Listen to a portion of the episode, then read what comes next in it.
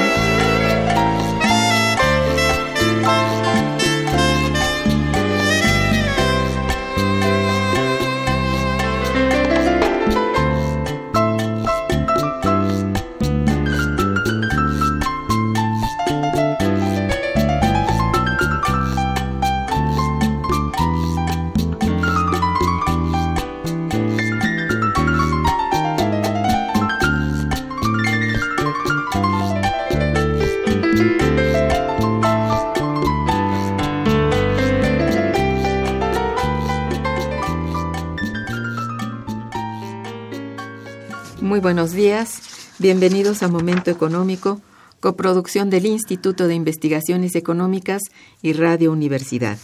Les saluda Irma Manrique, investigadora del Instituto de Investigaciones Económicas, transmitiendo desde las instalaciones de Radio Universidad Nacional Autónoma de México. El tema que abordaremos el día de hoy es Importancia de las zonas económicas especiales en México, y para ello contamos con la valiosa presencia del doctor Ernesto Bravo Benítez. Buenos días, Ernesto, bienvenido. Muchas gracias, doctora. Buenos días. La dirección de correo electrónico para que nos envíen sus mensajes es una sola palabra, momentoeconómico.unam.mx. Les recuerdo que también pueden escucharnos a través de las páginas de internet o de la página de internet www.radiounam.unam.mx de nuestro invitado. Ernesto Bravo Benítez es doctor en Economía por el posgrado en Economía de la UNAM, cuenta con maestría en Ciencias Económicas por la UNAM y licenciatura en Economía por la misma universidad. Es miembro del personal académico del Instituto de Investigaciones Económicas, adscrito a la Unidad de Investigación de Estudios Hacendarios y del Sector Público. Sus líneas de investigación son Estado y cambio institucional, economía monetaria, crecimiento y desarrollo. Es miembro de la Comisión Coordinadora de los Seminarios de Teoría de Política Fiscal y Financiera y Teoría Económica del Instituto de Investigaciones Económicas. Es profesor en la Facultad de Economía de la UNAM, en donde ha impartido materias de economía pública, elección pública, finanzas públicas y de teoría monetaria, cursos de macroeconomía, de microeconomía, en el posgrado de Economía de la UNAM y de Economía Aplicada en las universidades Benito Juárez de Oaxaca, del Estado de México y en la Maestría en Seguridad Nacional de la Escuela Superior de Marina. Ha dictado cursos en organismos como el Metro y colaborado con el Instituto Belisario Domínguez del Senado de la República. Fue miembro del comité editorial de la revista Economía Informa de la misma facultad y tiene publicado un libro en coordinación la crisis económica que se llama La crisis económica y varios capítulos escritos en libros y artículos publicados en revistas arbitradas nacionales y extranjeras y ha escrito reseñas de libros y dirigido tesis de licenciatura. Muy bien, pues uno de los temas económicos que ha llamado recientemente la atención es el impulso que se pretende dar a las zonas económicas especiales. Es un tema económico, ciertamente, que ha generado un rico debate entre economistas, pero también en la esfera política, por lo que este tipo de zonas, que por su ubicación estratégica regional y su particular situación de pobreza, son motivo de atención eh, muy pronunciada hoy en día. Para hablar de este importante tema, nos acompaña el doctor Ernesto Bravo Benítez, a quien ya he dado la bienvenida y a quien comienzo por pedirle nos explique, antes que todo, qué son las zonas económicas especiales y por qué son importantes ahora. Claro que sí, muchas gracias doctora, muy buenos días. Pues eh, comenzar diciendo que una zona económica especial es una zona delimitada geográficamente con un entorno favorable para la inversión, con beneficios fiscales, un régimen aduanero especial, un marco regulatorio ágil, infraestructura competitiva, programas de apoyo, estímulos y condiciones preferenciales. Las zonas económicas abarcan un espectro de tipos de zonas más específicas, incluidas las zonas francas, los puertos libres, las zonas económicas especiales de exportación, las zonas económicas estratégicas, las zonas de procesamiento de exportación, zonas de emprendimiento urbano, parques industriales, industriales y también estados industriales. También, digamos que desde el punto de vista teórico, las zonas económicas se enmarcan en los conceptos de las ventajas competitivas de Michael Porter, la teoría de los costos de los factores de Herschel, de y de Bertil Ohlin, así como la teoría de las ventajas comparativas de David Ricardo principalmente. Eh, algunos aspectos claves para que las zonas económicas especiales sean, digamos, eh, exitosas, pues eh, estas deberían, por ejemplo, de contar con certidumbre jurídica, acceso a la, infraestructura adecuada, seguridad pública, adecuados derechos eh, eh, definidos de propiedad, integración de las regiones a las cadenas productivas, formación del capital humano e implementación y diseño de los incentivos fiscales junto con una logística que facilita la conexión con el exterior. Bueno, ¿y cómo, cómo es que se empieza a hablar de ellas en México recientemente? Este, ¿Hay alguna razón específica? Porque sí, zonas francas y esto ya... Ya teníamos. Ya teníamos, pero hoy a qué se le llama y por qué en este momento surge la importancia de ellas. Claro. Eh, en realidad se emula eh, un ejercicio que empezó en la década de los 70 en China, que bueno, es el país que realmente, desde el punto de vista de la eh, política económica, se abocó a implementar este tipo de zonas, aunque finalmente ya tenían un antecedente en 1959 allá en Dublín, en Irlanda, y eh, en México, pues en el marco de los acuerdos del acuerdo transpacífico, eh, se ubica al sur y al sureste como una zona que, bueno, pues además de estar particularmente definida por su atraso, también tiene una, tiene una posición geográfica especial que nos pudiera, o según el gobierno federal, pudiera, digamos, posicionar a esas zonas y al país de manera también eh, exitosa en esta cuenca. Eh, es así que, bueno, el gobierno federal eh, empieza a mostrar interés y es asesorado por el Banco Mundial desde hace más de dos años, por el Banco Mundial, el Banco Interamericano de Desarrollo y la Universidad de Harvard, ¿no? Para llegar finalmente a la propuesta que hace el año pasado, al Congreso de la Unión para crear las zonas económicas especiales y finalmente en junio de este año, primero de junio y el, 30, el primero de junio se promulga la ley y el 30 de junio el reglamento respectivo. Bien, eh, sí, pero ¿hay algún interés específico por la cual haya surgido la idea de estas zonas y cuántas son en todo caso en este país? Claro, sí, en realidad, bueno, se reconoce a final de cuentas que eh, hay zonas de alto eh, atraso en el país y estas se ubican específicamente en el sur y el sureste. Y digamos que el desarrollo reciente está marcando dos polos o dos vertientes de desarrollo. En el marco del TLC, una región centro y norte dinámica, ¿verdad? Y la región sur-sureste más aislada con un nivel desfasado de desarrollo, ¿no? Entonces, se reconoce, bueno, la necesidad de empezar a impulsar estos estados del sur y a partir de, eh, digamos, las zonas más retrasadas, ¿verdad? Pero que tengan esa doble característica. Ser eh, zonas de alta marginación, pero con una posición, digamos, geográfica que les permita finalmente despuntar no solamente en el contexto regional y nacional, sino incluso en el internacional. En ese sentido, pues tenemos ubicadas, bueno, desde el punto de vista oficial, se tienen a cuatro eh, zonas económicas especiales.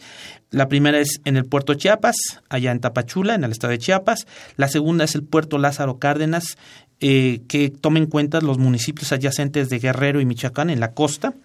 El corredor interoceánico del istmo de Tehuantepec, eh, de Salinas Cruz, Oaxaca, a Coatzacoalcos, Veracruz, y una cuarta más de muy reciente consideración eh, en el contexto bueno, de los problemas que se están teniendo en eh, Campeche, en Tabasco, incluso en Veracruz, a raíz de la reforma energética y en donde particularmente la Ciudad del Carmen y el estado de Campeche están resintiendo fuertemente los efectos de la reforma eh, en términos recesivos y esta zona económica especial, este eje que va de Coatzacoalcos a Ciudad del Carmen, pretende de alguna manera paliar ¿verdad? Los efectos de la reforma energética. Hay otras eh, zonas que están consideradas por parte del, eh, del, del, Ejecutivo, en, pero ya a desarrollarse próximamente, en el estado de, de Hidalgo, en Puebla y en Campeche, ¿no? tenemos, digamos, este, otras tres eh, que el gobierno federal está impulsando, o bueno, tiene pensado impulsar a lo largo del 2017 fundamentalmente. Bueno, a ver, la característica esencial de estas nuevas, digo nuevas porque se les renombra como zonas este, económicas especiales, es básicamente su grado de pobreza extrema. ¿Es así? Esa es la principal Esa es la principal y la otra su situación este, geográfica propiamente, ¿no? Exacto. Que en el territorio abarca, como dices tú, sur-sureste y que es una zona ciertamente muy pobre, pero con muchos recursos naturales. Habría que reconocer esto también. Y están, digamos, hacia los mares una hacia el Pacífico y otra hacia el Golfo, ¿verdad? Exactamente. Es así. Exactamente. Bien, entonces sí tiene una caracterización específica, pero por delante de todo es su carácter de pobreza extrema. Ese es el, eh, elemento distintivo. Y aquí, este, mm, digamos, en este sentido, ¿cuál es la idea de, de tener estas zonas?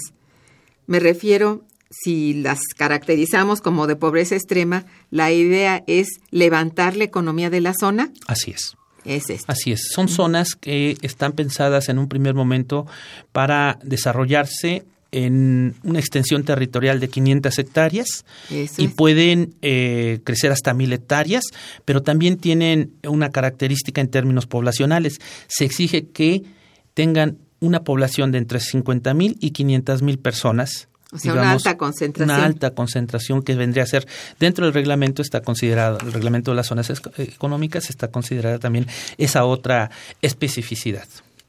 Bien, vamos a hacer una breve pausa musical y regresaremos. Quédense con nosotros. Está escuchando Momento Económico.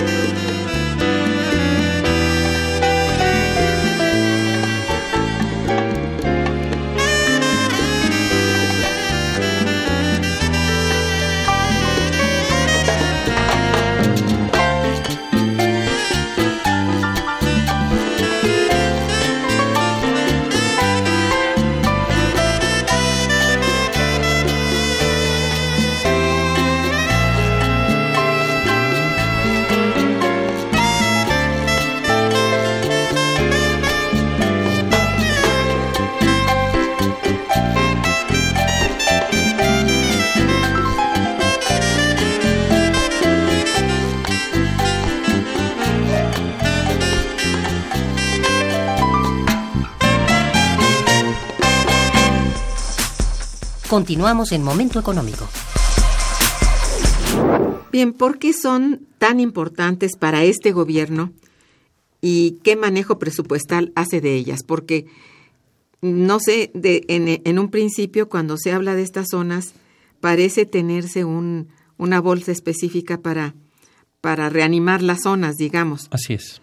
Pero, ¿por qué es importante para este gobierno? Claro que sí. Eh, estas zonas son eh, consideradas como importantes o estratégicas para la política económica eh, de este país y con una visión de mediano y largo plazo porque eh, en ellas se generarían beneficios específicos como la generación de empleos, la atracción de flujos importantes de inversión extranjera, eh, generaría cadenas de valor, aceleran y pretenden acelerar y diversificar las exportaciones, propiciar el desarrollo de actividades de alta productividad, fomentar mejoras en el bienestar de la región.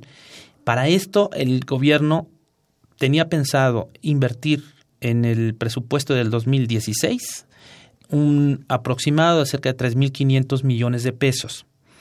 Eh, en, las discusiones y en las propuestas que se estaban haciendo para impulsarlas, se hablaba incluso para el 2017 de una bolsa cercana a los 16.500 millones de pesos. Cierto. Con eh, recursos que estarían eh, distribuidos en más de 40, 43 proyectos, ¿verdad? Sin embargo, la crisis fiscal, la crisis presupuestaria, redujo fuertemente esa cantidad, de tal manera que el gobierno federal, en la propuesta que hace en los criterios generales de política económica en materia específica de zonas económicas que le hace el legislativo, propone solamente dos mil millones de pesos del presupuesto para el 2017, en donde dos mil de, bueno, mil eh, 1.200 de estos 2.000 se irían a desarrollar o eh, complementar las eh, vías férreas y eh, pues el acondicionamiento del tren del Mayab en Chiapas. 400 millones más se irían para la zona económica especial de, el, de Oaxaca y los otros 400 a las otras dos, ¿verdad? Eh, sin embargo, eh, Gerardo Gutiérrez Cantiani, el licenciado Gerardo Gutiérrez, que es el, eh, digamos, la autoridad, digamos, que tiene la responsabilidad desde el punto de vista federal del impulso a estas zonas, hizo una contrapropuesta o una petición al Congreso para que le asignen para el 2017 una bolsa de 3.500 millones, ¿verdad?, de pesos que estarían, digamos, eh, destinados al impulso de 23 proyectos específicos. Bueno, este, aquí en esto yo veo que no solamente se tenía pensado, sí, una bolsa mayor, o sea, un presupuesto mayor. No obstante, había en el horizonte el que serían proyectos mixtos, es decir, proyectos de iniciativa privada y de gobierno. Así es. Entonces, ¿cómo interactúan en este sentido el gobierno federal, el estatal y el municipal? Claro. ¿Estás enterado cómo, cómo hacen esto? Sí. Sí, este, bueno, de hecho, los recursos eh, para estas zonas eh, planeados en un horizonte de hasta 10 años eh, contemplaban inversiones cercanas a 115 mil millones de pesos para una creación de empleos de calidad también cercanas a los 115 mil. Y eso implicaba que finalmente tuvieran una coordinación muy eh, estrecha los gobiernos federal, estatal y municipal. A los gobiernos municipales y a los gobiernos estatales les bueno, les eh, tendrían la obligación de liberar, que es donde han tenido, se han tenido los mayores problemas, de liberar los espacios. ¿No? Exactamente. Que es lo que ha finalmente impedido un poco el despegue de estas primeras cuatro zonas, porque pues muchas veces son terrenos ejidales, ¿verdad? O problemas, eh, o se han, digamos, eh, presentado problemas producto de que finalmente quizás en esta primera etapa no se está trabajando de manera tan articulada entre el gobierno federal, el estatal y el municipal. Y finalmente la iniciativa privada pues está a la espera, ¿verdad? Porque ellos también van a participar bajo el esquema de las asociaciones público-privadas. Pero a final de cuentas ellas entran en un eh, momento posterior, ya que finalmente estos gobiernos han hecho su tarea de acondicionar y de eh, prestar todas las facilidades logísticas, jurídicas y administrativas para, para que bueno puedan acudir inversionistas privados de carácter nacional e internacional. O sea, en este sentido la, la propiedad actual de estos territorios no está definida todavía pues están en eso finalmente. No se ha podido destrabar y es uno de los argumentos principales por los que no se pudo avanzar en este 2016 con las inversiones o con el grado de celeridad que se esperaba. Claro. ¿no? Espero que finalmente esto sea tomado en cuenta de manera positiva para las otras tres zonas que están pensando impulsar el próximo año. Exactamente. ¿Y, y por qué es tan importante la zona económica especial de Chiapas? Es, es una zona muy importante porque finalmente ese corredor, ese eje, va a ser la zona que va a permitir comunicar, ¿verdad?, al Pacífico con el Golfo, Golfo de México. Y finalmente, pues también se cuenta con un tren, ¿verdad?, que agilizaría el traslado de mercancías a nivel este pues de los dos tanto del Océano Pacífico como del Golfo de México de tal manera que es particularmente estratégica ¿sí? esta zona económica eh, especial, de ahí que tenga desde el punto de vista presupuestal y de manera oficial, ¿verdad? Esto es por el gobierno federal ya como recursos asignados, pues eh, la mayor asignación para eh, presupuestal para el próximo año. Son 1.200 millones que le están destinando a la zona de un total o de una bolsa cercana a los 2.000 millones de pesos. Sí, creo que hay cifrada demasiada esperanza en estas zonas, tanto que, que pues actualmente parece que hay una gran cantidad de personal eh, pues ya invitada por lo menos para trabajar en, en este sentido, pero todavía los recursos no han sido liberados. Así es. Entonces, ¿Cómo es esto? ¿Cómo, ¿Cómo ves tú que esto pueda funcionar? ¿Hacia cuándo empezaría esto a funcionar, dado que se esperaba que fuera muy pronto, dada la, la necesidad de la zona de ser, pues, elevada un poco en el sentido que está muerto, por ejemplo, todo aquello que fue de petróleos mexicanos y que ya no funciona. Y en este momento Campeche, zona muerta, eh, Ciudad del Carmen, zonas que tuvieron un gran auge una expansión muy grande económica por razones obvias del petróleo. Hoy, ¿cómo, cómo se, se piensa sobrellevar esta situación? ¿Hay alguna un programa específico de, de acción rápida? ¿No estás informado de esto? Pues en realidad es eh, las gestiones se aceleró, por ejemplo, cuando se promulga la ley general el primero de junio de este año, pues algo que exigía en este caso la autoridad era que se promulgado inmediatamente el reglamento, ¿verdad? Y finalmente le hicieron caso, eh, menos de un mes pasó y el 30 de junio se promulga el reglamento que le da operatividad, ¿verdad? A las instancias, digamos, eh, vinculadas o relacionadas para impulsar a las zonas porque precisamente se iba, eh, el proyecto iba desfasado o no se estaba, eh, digamos, avanzando con la celeridad que se quería. De hecho, hay que ver finalmente en la cuenta pública para el año 2016 cuántos recursos final o verdaderamente en este año se eh, destinaron de manera específica para, para su impulso. aquí quizás habría que también tomar en cuenta lo siguiente ellos emulan, o sea, las zonas económicas en realidad están tomando como referente los eh, ejercicios que se han hecho en China, en eh, varias zonas muy exitosas, también con esta visión, pero la diferencia es que China las inserta estas zonas, que son las más deprimidas, en una visión eh, planificadora del desarrollo de mediano y largo plazo, ¿no? Entonces, no están aisladas, no están descontextualizadas, sino que vienen a complementar un esfuerzo de muchos años. De hecho, esas zonas, los primeros eh, estímulos que hace China ni siquiera se dan en 1979, se dan en 1971. De tal manera que se trata de un trabajo de muchos lustros, ¿verdad? Eh, en donde esas zonas se han integrado a una visión que yo creo es un poco lo que hace falta, no ver a las, a las zonas como puntos aislados, como una especie de eh, enclaves económicos, sino verdaderamente, incluso lo reconoce el Banco Mundial y el, el propio Banco Interamericano de Desarrollo. Este, se deben de, eh, visualizar en un escenario de mediano y largo plazo, pero con una visión también de desarrollo en donde se inserten en una propuesta de desarrollo integral.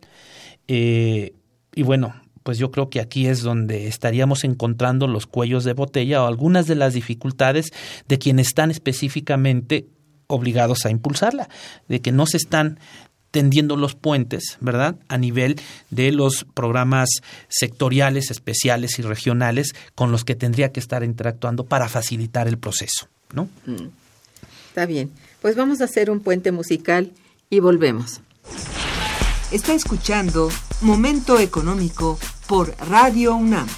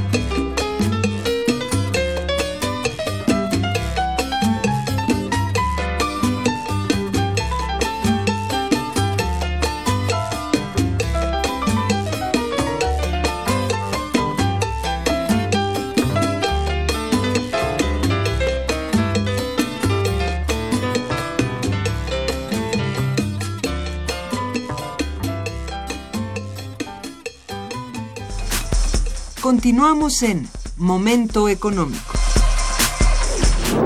¿En qué otras partes de la República Mexicana se esperan nuevas zonas económicas especiales? Mencionabas por allí Hidalgo. Eh, Hidalgo, Puebla y eh, Campeche, ¿no? Ah, sí, ligar también. con Campeche. Sí, van, eh, esas tres, digamos, estarían oficialmente consideradas, ¿verdad? Para digamos, impulsar, ¿no? El, próximo año, pero eh, finalmente hay otras regiones del país con esas características en las que pudieran crearse nuevas zonas económicas y que cumplirían con estos criterios. No necesariamente tienen que ser lugares fronterizos, pueden ser también eh, interiores, ¿no? Y la restricción o las eh, condiciones que se exige pues es esa, ¿no? Que sean zonas deprimidas, que geográficamente tengan ahí una posición clave y que cumplan con este criterio poblacional de tener entre 50 mil y 500 mil. Entonces pudiéramos estar esperando zonas de este tipo en el centro, en el norte, por ejemplo, y quizás hasta en el Estado de México, ¿no? Es decir, eh, yo creo que vienen eh, nuevas zonas eh, para, digamos, los próximos años, aunque las oficiales son estas tres que ya también, aparte de las cuatro que ya están siendo atendidas presupuestalmente, vienen para el próximo año. Bueno, este, de todo esto, ¿cuál es el avance real que se ha tenido en, en términos, digamos, a ver si esto empezó en 2015, me parece. La propuesta se hace en, 2015, este, por parte del Ejecutivo. Ajá. Se suponía desde entonces ya cierto presupuesto de 2016. Así es.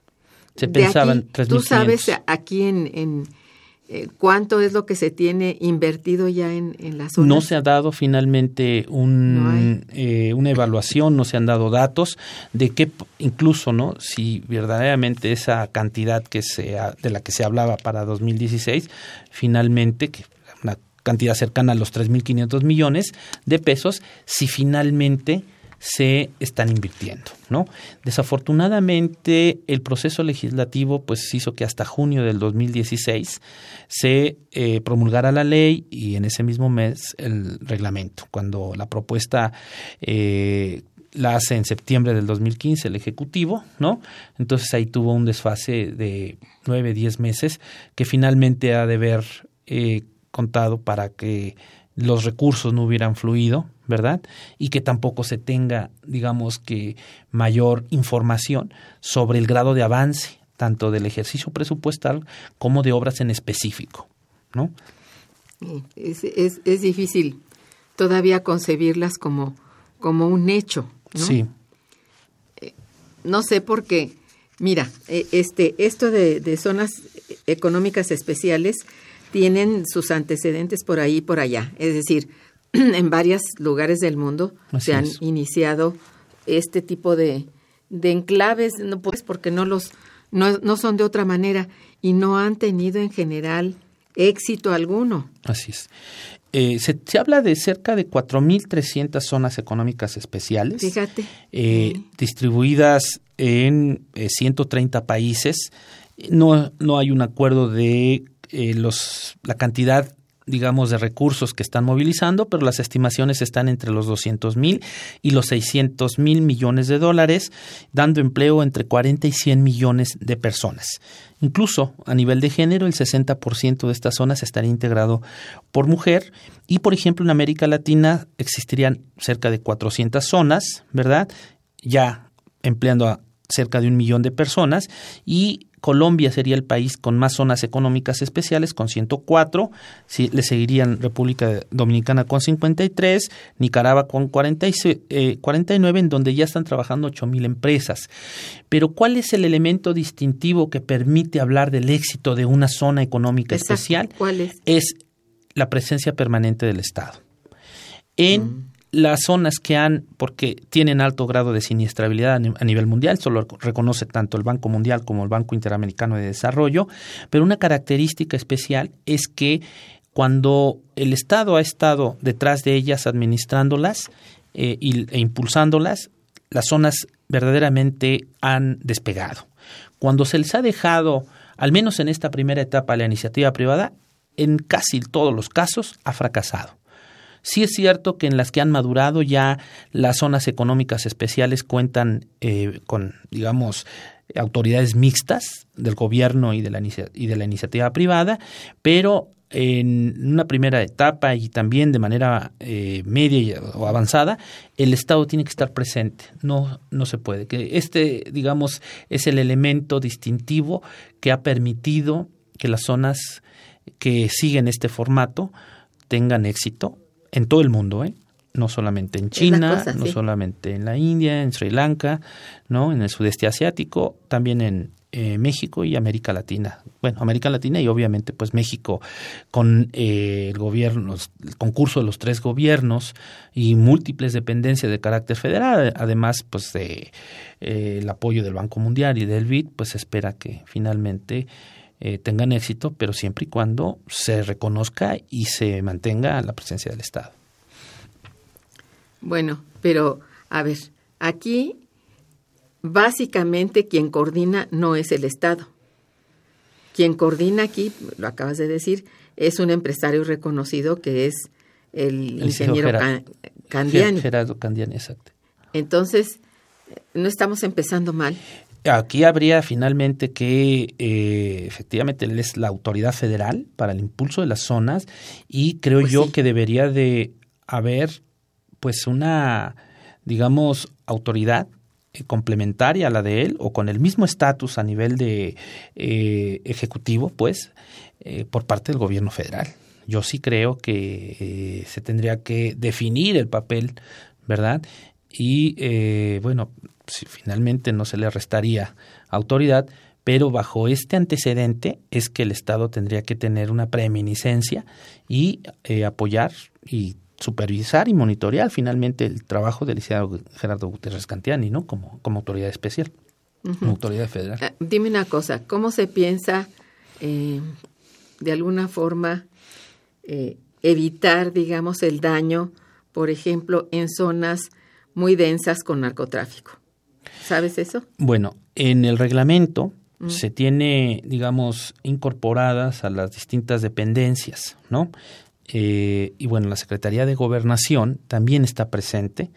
Y finalmente, incluso esta primera asignación de 1.200 millones eh, eh, destinados al impulso, bueno, a la modernización del tren del Mayab, tiene, entre otros objetivos, el de elevar el nivel de seguridad del tren porque la inseguridad había implicado que los traslados de mercancías por esta importante vía de comunicación bajaran, incluso Pemex, ¿no? Entonces, el tema de la seguridad es importantísimo, es reconocido a nivel internacional, que si no hay seguridad, en todo sentido, las zonas nos van a, despegar y en, ese, eh, en esa misma dirección, el gobierno federal pues debe de hacerlo conducente para dotar de protección a estas zonas a fin de que no sean objeto de la delincuencia común, así como de la delincuencia organizada. En este caso, sabemos que es una zona complicada, porque no solamente está presente el narcotráfico, también hay mucha movilización de, de, personas, una frontera prácticamente, y también el traslado de mercancías, ¿no? que muchas de las veces pues es de procedencia, o al menos no están registradas aduanalmente, ¿no? Y este el contrabando pues también estaría presente incidiendo en los niveles de inseguridad, de tal manera que tiene que ser una asignatura así, pero eh, de primera instancia por parte del gobierno federal, asegurar la seguridad. A ver, este, aquí es muy importante considerar algo. Si están pensando en que su característica esencial es la pobreza extrema, eh, ¿cuál es el panorama laboral y económico que ofrecen este tipo de zonas en los estados que has mencionado? Pues la propuesta, como le comentaba, en estos 10 años era crear cerca de 115 mil empleos de calidad, ¿verdad?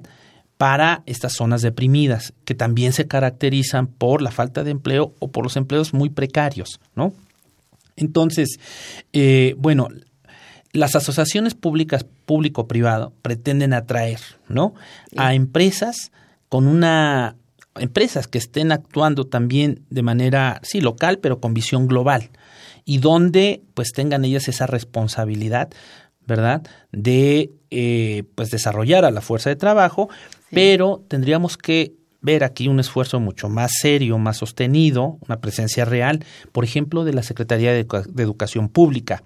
Está también inmerso el CONACIT, también CONACIT está considerado eh, como parte de las instancias eh, que tendrían participación, pero habría que ver verdaderamente cómo va a estar incluso la Secretaría del Trabajo y Previsión Social.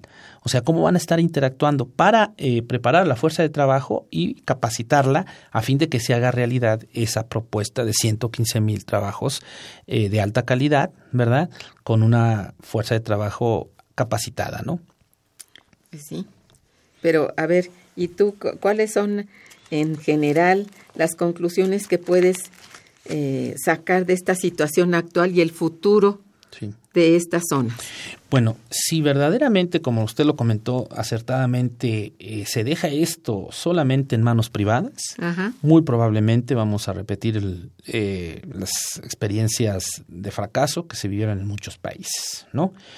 Eh, si el gobierno toma cartas ya de manera más directa, pues en ese sentido, complementando a nivel ejecutivo el eh, monitoreo y el desarrollo de las zonas pudiéramos, ¿verdad?, pensar que tengan futuro. Pero también desde el punto de vista presupuestal, el, esta propuesta de dos mil millones eh, de pesos, francamente, es, es, mínima, es irrisoria, no se impulsa, no se van a desarrollar.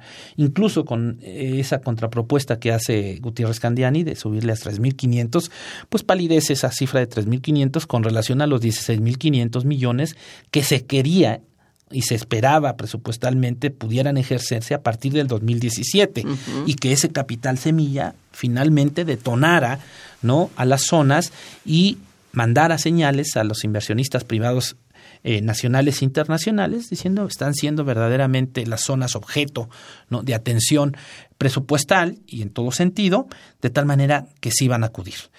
Pero si esto no se corrige eh, y si además las zonas no se insertan en un plan más global en donde se reconozca toda la situación del sur y el sureste de este país, ¿verdad? No nada más a nivel de atención en aspectos específicos como las zonas económicas, sino todas, todos los, estados, los estados del sur y el sureste, eh, digamos, caracterizado por ese nivel de, de atraso, pues eh, no auguramos finalmente un, un exitoso desempeño de las zonas, o al menos un desempeño que finalmente potencialice a partir de la generación de cadenas de valor el desarrollo en los estados y los municipios de manera integral, ¿no? Pues sí, esta sería eh, realmente, digo, no hay mucho en realidad de dónde, de dónde sacar para saber que esto va. Así es, no, no hay elementos todavía de carácter eh, evaluatorio, ¿no? Para... Y no se puede evaluar en tanto no haya los recursos, que se vean los recursos. Que fluyan Porque estoy cierta que puede haber eh, buenos programas escritos, ¿verdad? En donde se plantee, bueno, la meta o las metas que se tienen para cada una de las zonas. Pero ni siquiera eso no han salido porque no hay detrás el sustento económico. Y un pecado, digamos, original de las zonas es que finalmente no fueron concebidas en el marco del Plan Nacional de Desarrollo y al no estar en el marco del Plan Nacional de Desarrollo, pues no tuvieron cabida en los programas sectoriales, en los programas regionales y en los programas específicos, pues ¿no? Entonces se incrustan, digamos, como un objetivo de la política económica del actual gobierno, pero descontextualizado, ¿verdad? De los instrumentos ya más globales de política económica que también le pudieran estar dando sustento. Así es, efectivamente. Y si esto finalmente no es atendible, con relación a cómo se está viendo en otros países, muy probablemente estaremos repitiendo las experiencias del Plan Puebla-Panamá, eh, que fracasó en la administración del presidente Vicente Fox, también por un problema de asignaciones presupuestales, y México eh, 2030, bueno, mm. la visión 2030 que tenía la anterior administración de Felipe Calderón, que también, eh, y bueno, que le había apostado mucho al desarrollo de la infraestructura, pero que de igual manera, este, pues la falta de asignaciones presupuestales eh, serias, pues implicó que, que quedaran como programas que fracasaron. Así es. Pues em, vamos a hacer una breve pausa musical y regresamos. Está escuchando Momento Económico.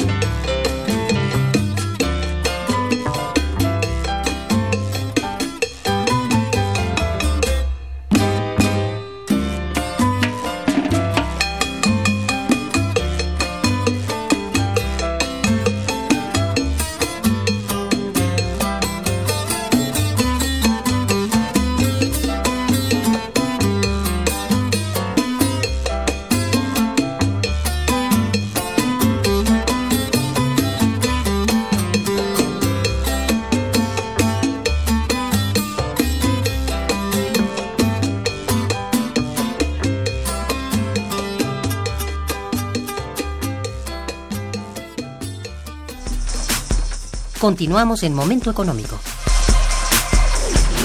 Bien, aquí creo que es muy importante, Ernesto, la concepción realmente de apoyo teórico a la existencia de este tipo de regionalización, porque es una regionalización. Exactamente. Entonces, ¿tú cuál piensas que debiera ser ese trasfondo, ese apoyo, esa referencia, eh, este, teórica que debiera, en la cual debiera ah, pues, cimentarse el desarrollo futuro de estas zonas que son, después de todo, muy importantes y cubren mucho territorio y son muchos mexicanos que estarían inmersos en ellas, ¿no? Entonces, ¿cuál sería tu idea de, de, de un marco teórico de referencia. Claro. Eh, efectivamente, tenemos que llevar un marco teórico general de referencia. Al inicio del programa yo le comentaba que las zonas económicas especiales retoman teóricamente los fundamentos de las zonas económicas francas, en esta idea de las ventajas competitivas de Michael, Porter, la teoría de los costos de los factores de Herscher y de Bertil Ohlin, así como las ventajas comparativas de David Ricardo. Pero debemos llegar a una teoría más general, en donde se reconozca, por ejemplo, los aportes de la nueva geografía económica, dado precisamente que se trata de el impulso a zonas específicas con impacto regional, ¿no? o con una visión regional. Y finalmente también a la nueva economía del desarrollo, ¿no? O sea, no pueden tomarse estos elementos teóricos de carácter aislado, que ni siquiera están finalmente eh, abocados o dirigidos a las zonas económicas, o sea, se retoma esta idea de las zonas económicas francas, que es una idea previa, pero que no corresponde en, estricto sentido a lo, que, se está pensando ya en la actualidad con las zonas económicas especiales.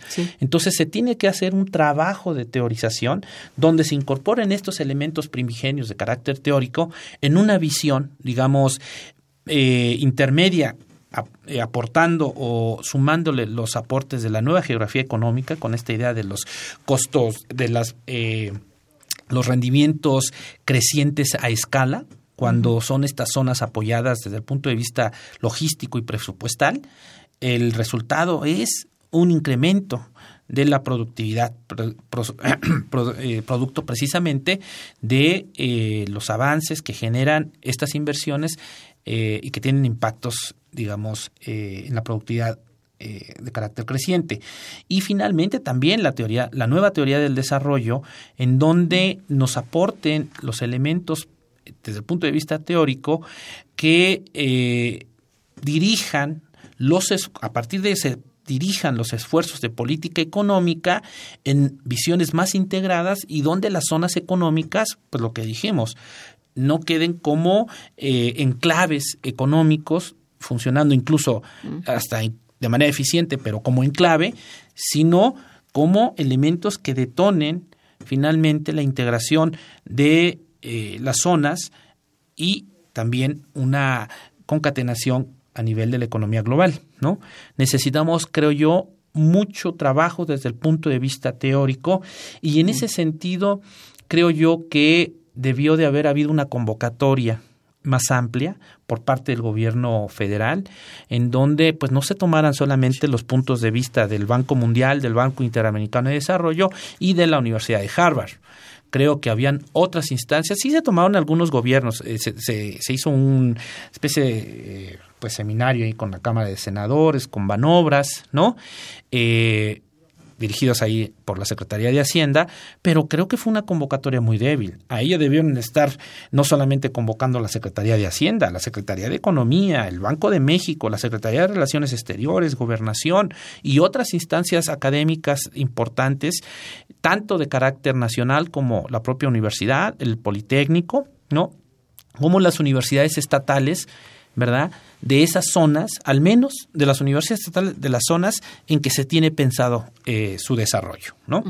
Entonces, eh, creo yo que hay un trabajo por delante muy fuerte que se tiene que hacer desde el punto de vista teórico y también de incorporar nuevas visiones, nuevas opiniones a nivel de los actores, de los agentes, que van a tener más temprano que tarde que intervenir, ¿verdad? Para que esas zonas verdaderamente se hagan exitosas. Sí, porque no, no veo yo claramente ningún sustento de naturaleza alguna. Si, si el sustento es Heckscher-Ohlin y estos, pues son, son neoclásicos. Además. Eh, vamos, está fundamentado en las leyes del mercado, ¿no? Por favor. Entonces sí requerimos un poco más de economía política y menos de teoría económica, creo yo, para, para hacer esta, este, esta no sé, este referente indispensable en un buen proyecto. Sí, sí. Eh, Paul Krugman ha, digamos, eh, pues impulsado mucho esta idea de la nueva geografía económica y se ve en él parte de la influencia del enfoque, digamos, post-keynesiano y nuevo keynesiano, ¿no? O sea, está entrando, están entrando las visiones heterodoxas, ¿verdad? Sí. En estas nuevas teorizaciones generales que deben de ser tomadas en cuenta, definitivamente. Por, ¿Verdad? además, por lo que comentábamos también eh, en el programa, de las zonas cuando se han dejado en manos privadas en estas etapas iniciales y medias han fracasado. Y eso es un hecho reconocido, ¿no? ¿Qué quiere decir? Pues que el Estado tiene un papel preeminiscente, ¿no? Sí. O predominante en el impulso y en el monitoreo de las zonas para que sean exitosas. Y pues finalmente el Estado es un agente económico, entonces sí interfiere, sí cuenta, ¿verdad? No es marginal su presencia ni su aporte, tanto en el monitoreo y impulso a las zonas económicas especiales, como en general a nivel del desarrollo. Están Pues sí. emulando los eh, ejercicios que se hacen en China, y si algo tiene China es, bueno, pues una visión eh, planificadora del desarrollo, Exacto. ¿verdad? En donde el Estado tiene presencia en todo sentido. Y bueno, pues también estamos hablando del país que más ha asegurado la vida y el éxito de las zonas económicas especiales. Sí, te decía yo esto del, del el referente teórico porque después de todo esto que estás mencionando acerca de que haya una fuerte intervención del Estado está muy en contra del de realmente del modelo actual, del referente teórico actual. No, no tiene sustento en este nuevo, sino más bien tendría o debería tenerlo en aquel que habla de un Estado interventor de un Estado no interventor, interventor al estilo o al modo Regulatorio, de lo que ya, ya pasó, ¿no? Sino uno nuevo directamente. y real. Así es. Y, y ya creo que ahí le han sacado la vuelta a definir que sea el Estado, el gobierno federal y el Estado en sí, el cuerpo del Estado, el que determine cuál- cuáles van a ser las metas, los fines, eh, vamos, hasta dónde llega la iniciativa privada. Porque no se está hablando de hasta dónde. Se está esperando como atraer a la iniciativa privada extranjera, por cierto, y eh, bueno, casi dejárselas en la mano. Es- Es, este un problema, ¿no? Eh, Es, eh, ese es finalmente un, pues, un aspecto clave en el que yo creo que empezaron mal. Porque Pues sí. le dejan a la autoridad federal, ¿no? A un representante de la iniciativa privada, ¿no? Ajá. Nuevamente queriendo mandar señales de ese alineamiento con eh, esta visión, eh, pues, de carácter neoliberal de la política económica. Así. ¿no?